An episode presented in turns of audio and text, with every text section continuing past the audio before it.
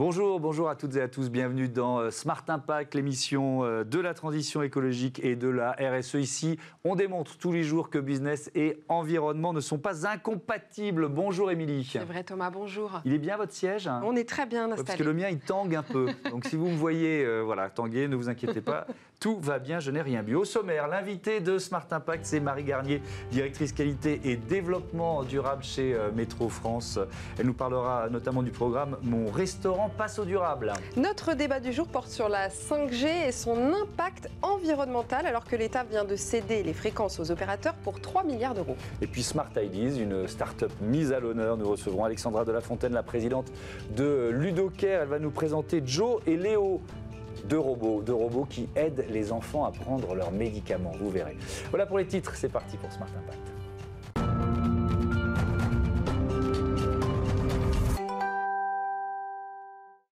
Bonjour Marie Garnier, bienvenue à vous. Bonjour. Vous êtes donc la directrice qualité et développement durable chez Métro France, le, premier fournisseur de la restauration indépendante dans notre pays. On va évidemment parler de tout ce que vous faites en matière de, développement durable, mais d'abord il y a cette actualité, les, les nouvelles mesures de restriction qui frappent euh, d'abord les bars euh, qui sont fermés et les restaurants qui ont obtenu de haute lutte le fait de pouvoir euh, rester ouverts ou de rouvrir à Marseille et en, Guadeloupe. Euh, une réaction toute simple, c'est quoi? C'est un moindre mal ce qui a été décidé? Oui, c'est un contexte particulier, très difficile.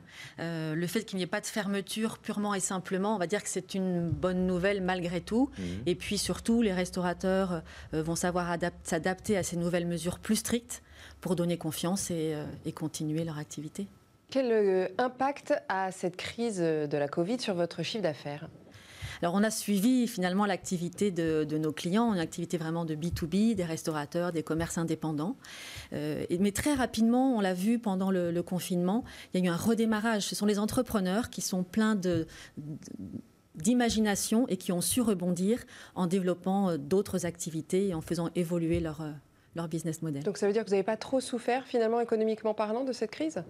Là, on est en fin d'année, on est en train de faire ce, bilan, mais euh, on a su accompagner vraiment nos clients et surtout trouver les produits dont ils avaient besoin, les rendre disponibles. Hmm. Donc ça, c'était vraiment un élément clé pour nous.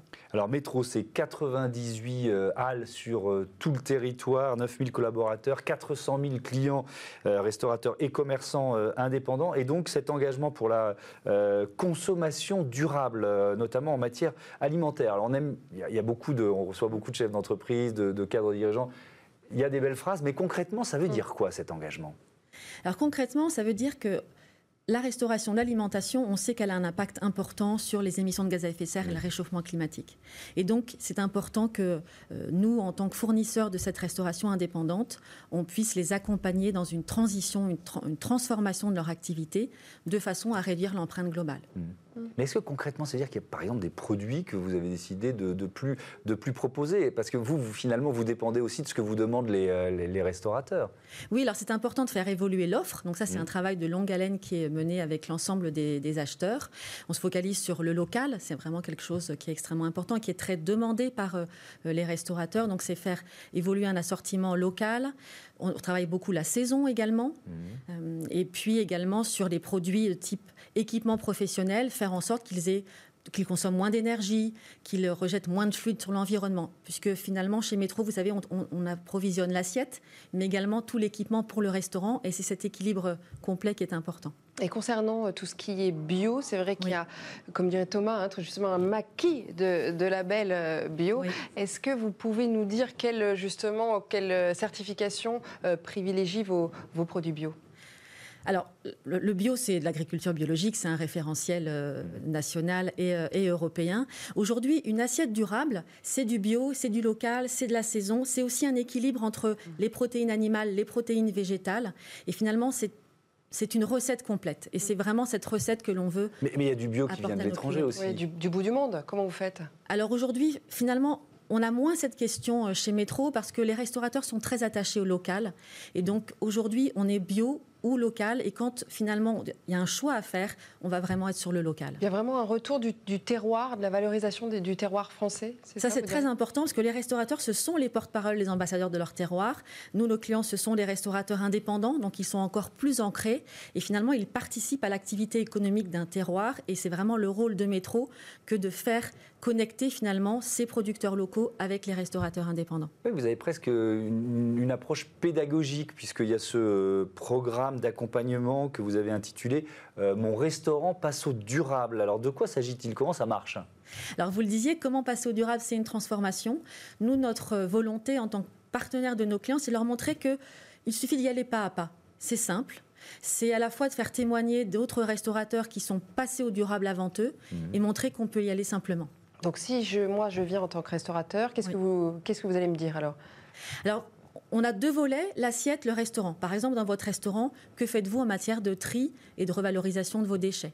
Comment réduisez-vous le gaspillage alimentaire? Avez-vous utilisé des produits d'entretien euh, écolabellisés, par exemple? Et puis, dans votre assiette, comment faites-vous évoluer la part des protéines animales et des protéines végétales? Finalement, on peut mettre un peu moins de viande d'encore meilleure qualité mmh. et puis davantage de, de, légumes. On peut être sur les produits de saison. On peut trouver d'autres produits certifiés. Il y a du bio, mais selon les produits, par exemple en pêche, on peut avoir des produits de label type MSC, par exemple. Et donc, on fait découvrir l'ensemble de ces labels à nos clients. Donc, c'est un label sur la pêche mhm. euh, qui permet de garantir que la préservation, notamment des ressources. Et ça, c'est très important puisque sur la, pêche, la, mhm. ressource peut être parfois mise en cause. Euh, est-ce que vous, ce sont des, grands principes ou est-ce que vous, vous adaptez euh, les conseils à la taille, à la localisation, au bassin d'emploi du restaurant en question? Alors on va l'adapter finalement au type de restauration.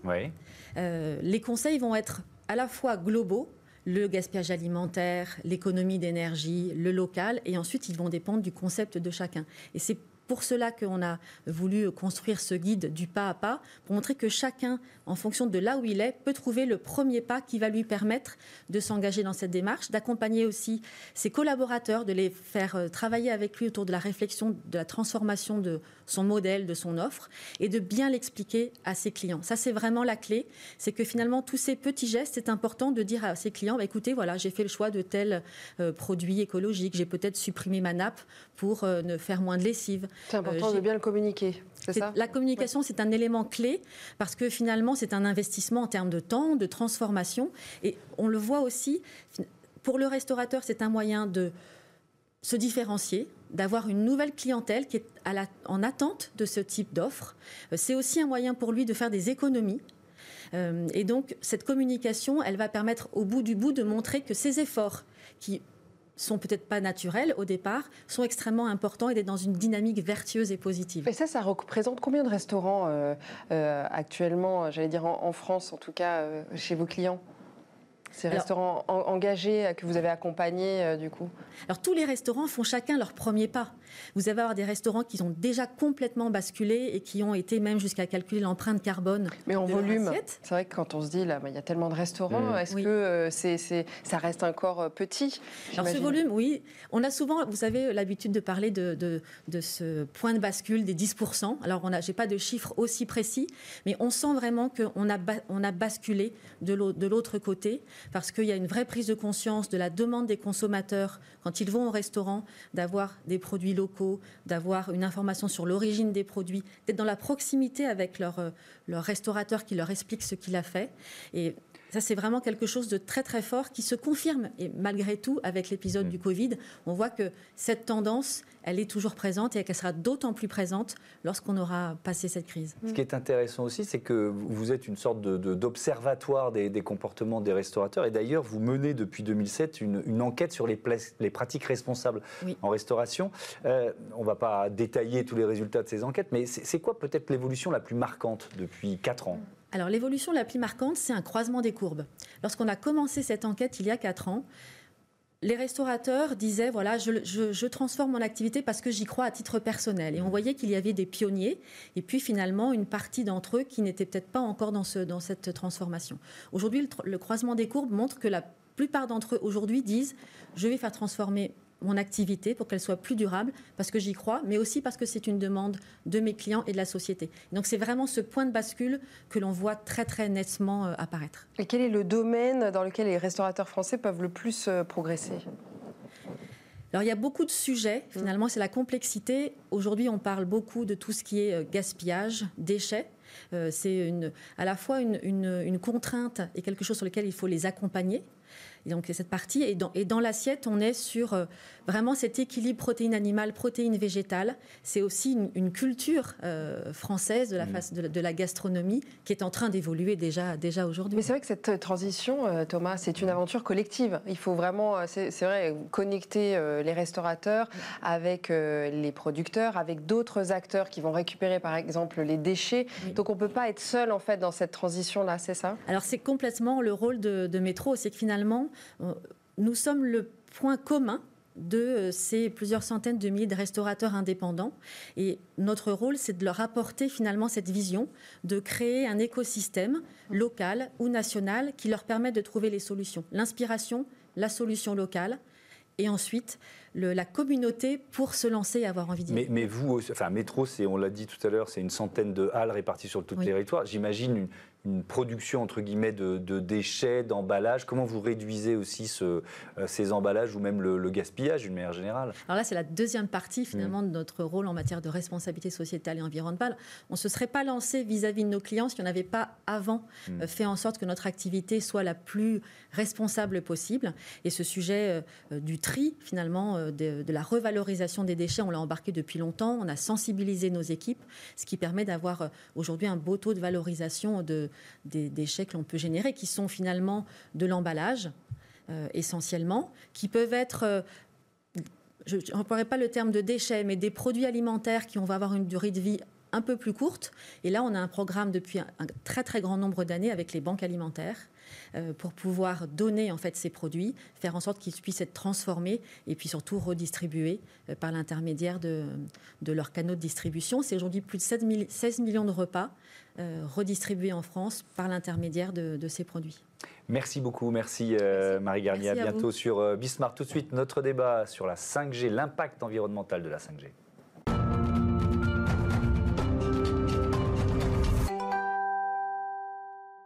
Quel impact environnemental pour la 5G C'est le thème de notre débat du jour. Pour en parler, deux invités. Arbia Smirti, CEO de Rosalie, entreprise membre de la French Tech qui propose une solution d'avance sur salaire. Bonjour. Bonjour. Merci de revenir. Il y a, il y a quelques jours. Ouais. Exactement.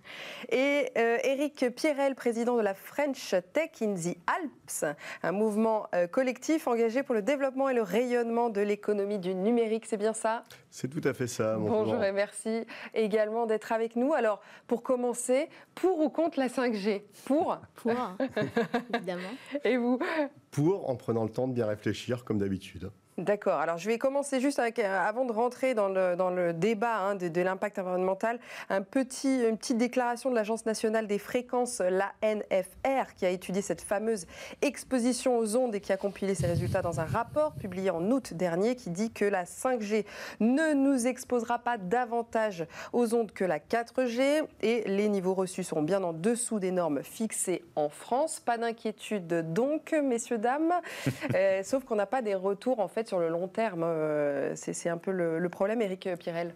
Oui, alors il faut distinguer deux choses. Il faut distinguer la dimension sanitaire et la dimension environnementale. Eh on va en parler d'environnemental, mais là je voulais juste faire un petit... Sur la dimension sanitaire, euh, c'est les mêmes zones de fréquence que ce qu'on utilise déjà, c'est les mêmes zones de fréquence que le Wi-Fi, euh, et même là on va être sur du 3,5 GHz, quand on est en Wi-Fi on peut monter à 10.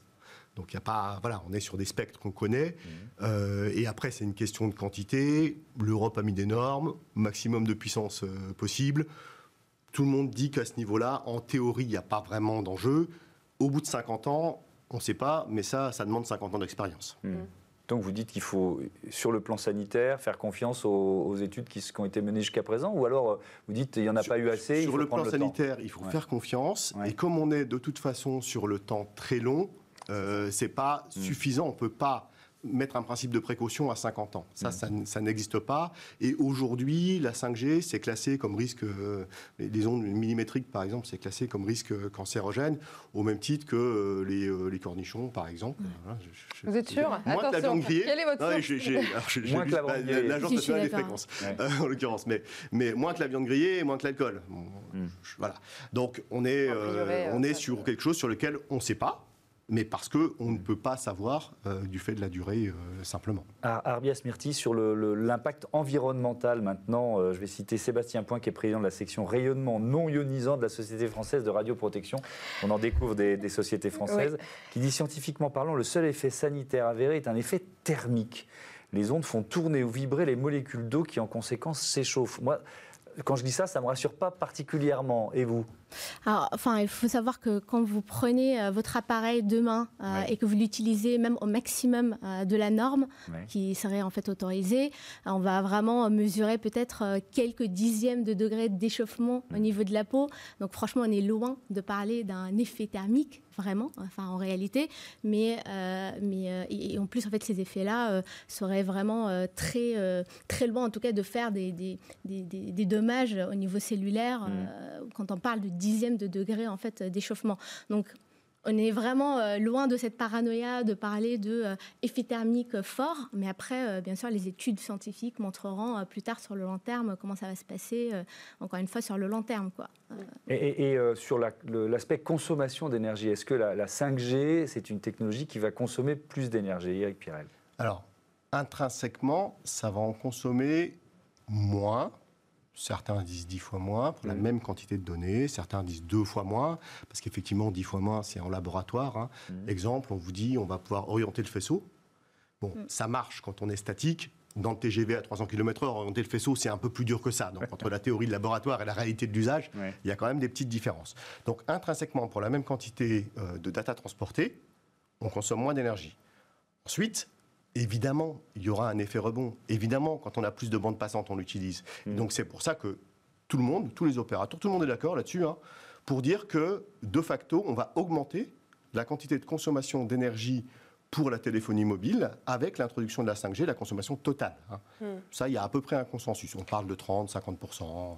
Et, si je peux ajouter, en fait, les antennes 5G en fait, n'émettent pas en permanence. Donc elles peuvent être mises en veille, comme ce qui se passe en Chine, où la majorité des opérateurs mettent en veille la nuit, euh, maintenant, euh, les antennes 5G pour justement euh, consommer moins d'énergie. Alors on va regarder les, arguments contre la 5G, source l'association Stop 5G, justement. Alors regardez ce qu'on reproche à la 5G. La, donc la 5G consommera, consommera justement davantage d'énergie.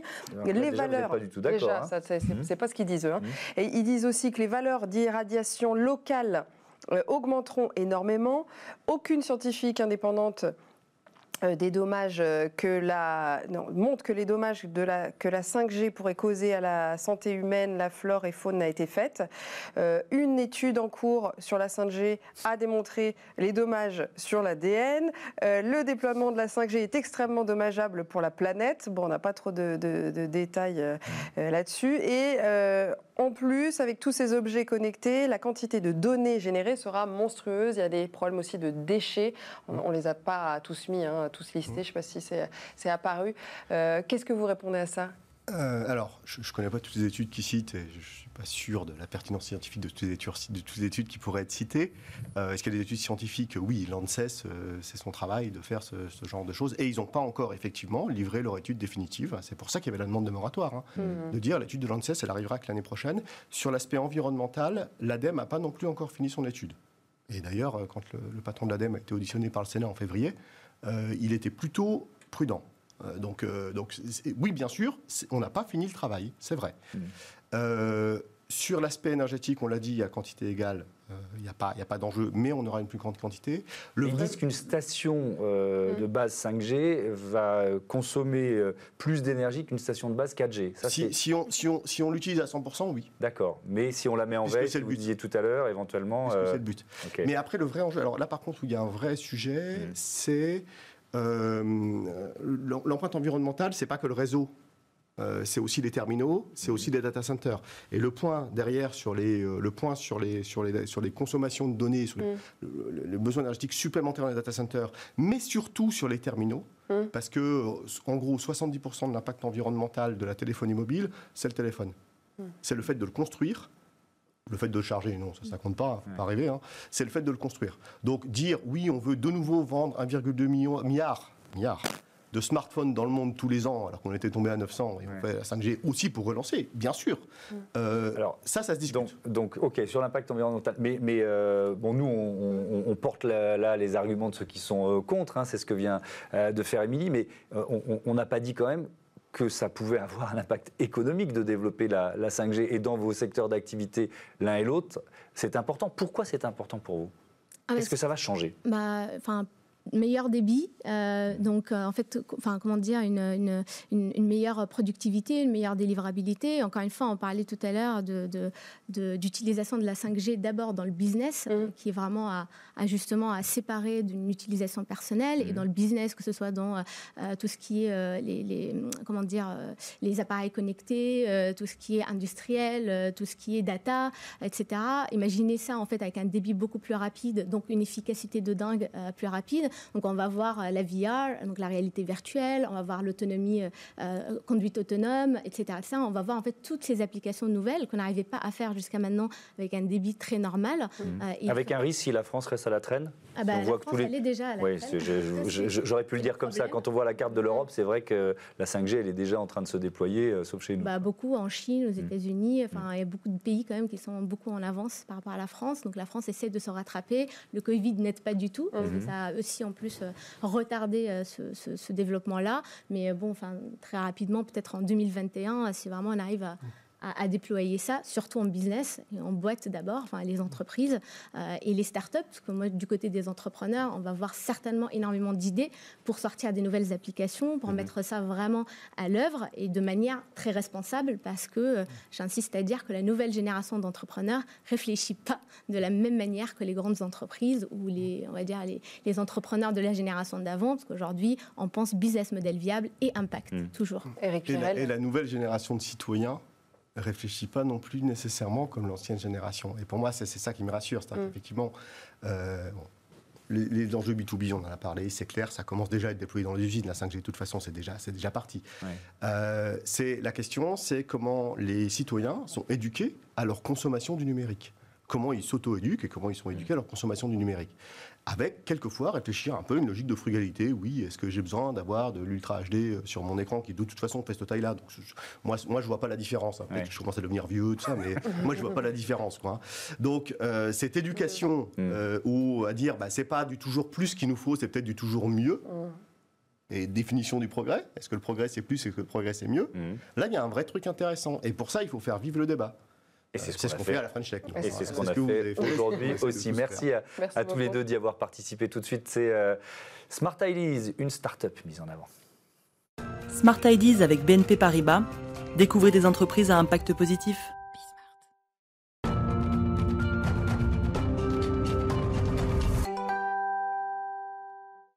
Smart Ideas, la bonne idée du jour, c'est celle d'Alexandra de la Fontaine. Bonjour. Bonjour. Bienvenue, vous êtes euh, la présidente de Ludocare. Euh, peut-être présentez-vous votre entreprise et puis ensuite on parlera de l'objet avec lequel vous êtes venu. Tout à fait, merci.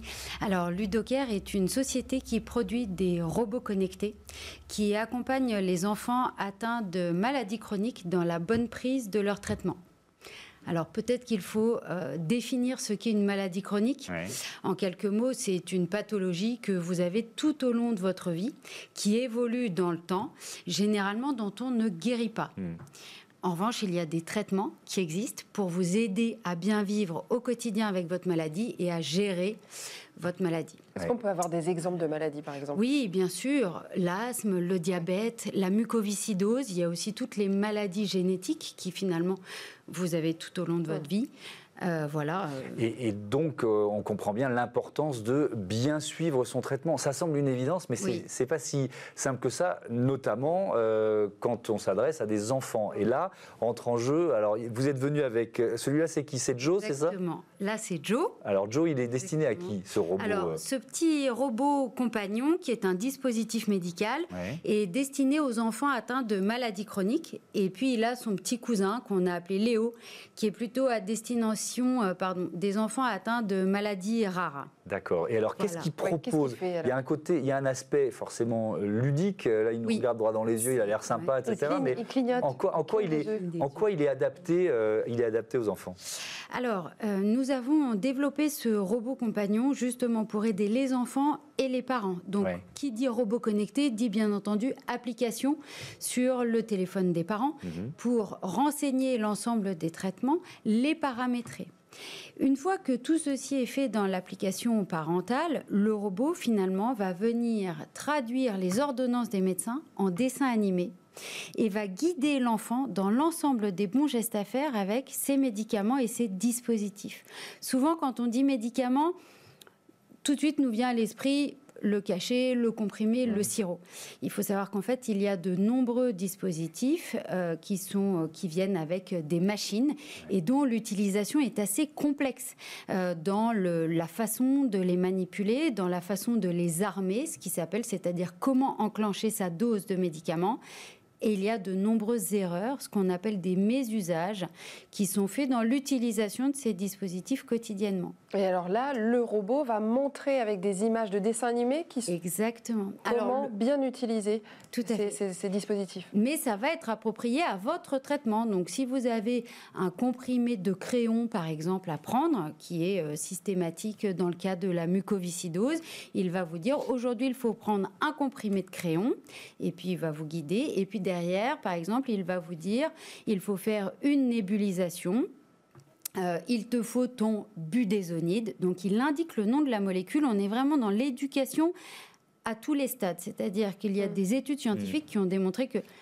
pour bien s'approprier, bien prendre son traitement, il fallait aussi connaître les noms de ces médicaments. Et vous êtes engagé avec des, démarches euh, RSE également, c'est ça? Exactement. Vous louez les, robots, c'est ça? Oui, tout à fait. Alors, la RSE, pour nous, finalement, euh, c'est vraiment euh, le socle de la création de la société. Déjà par notre action, finalement, une action avec un impact sociétal. L'objectif est vraiment de venir améliorer la santé des enfants sur l'instant, mais sur le long terme, parce que si vous êtes ce qu'on appelle observant aujourd'hui et demain, vous améliorez votre condition et votre santé sur le long terme. Un impact aussi sur la qualité de vie du foyer, parce qu'il ne faut pas oublier, c'est très contraignant, c'est une grosse charge mentale sur les parents, c'est très anxiogène. Donc cette solution vient améliorer la qualité de vie du foyer au global. Et puis, ce qu'on appelle la non-observance, c'est le fait de ne pas prendre ces traitements correctement, a un impact colossal sur notre système de santé et a été évalué à 9 milliards d'euros de dépenses inutiles par an. Donc ça, ce sont vraiment des engagements sociétaux de par l'activité mmh. euh, de ce que nous faisons. Et, pourquoi il est en location et pas à l'achat, ce, robot Je vais vous dire, donc on l'a mis en location, c'est un service médical pour venir soutenir les familles au moment où elles en ont le plus besoin. Mmh. Nous, notre objectif, c'est que les enfants apprennent les bons gestes, euh, sachent le faire euh, de façon euh, simple et autonome à terme. Et on ne souhaite pas que ça devienne un objet de plus qui traîne sur la commode. Et donc, il n'y a aucun intérêt à venir en faire un objet de décoration. Donc, l'objectif, c'est que quand vous n'en avez plus besoin, vous êtes autonome, tout va bien, vous avez stabilisé votre mmh. pathologie, vous nous le renvoyez, vous arrêtez ça, le Oui, au bout de combien de temps on devient autonome justement Alors ça dépend beaucoup, un, de la maladie, euh, du contrôle de la maladie et donc des changements de traitement et de dispositifs. Et les données, euh, c'est une vraie question sur les, robots, l'intelligence artificielle, les données personnelles, ça, ça nous concerne tous, mais là, les données médicales, on est vraiment dans, dans l'intime, qu'est-ce qu'elles deviennent?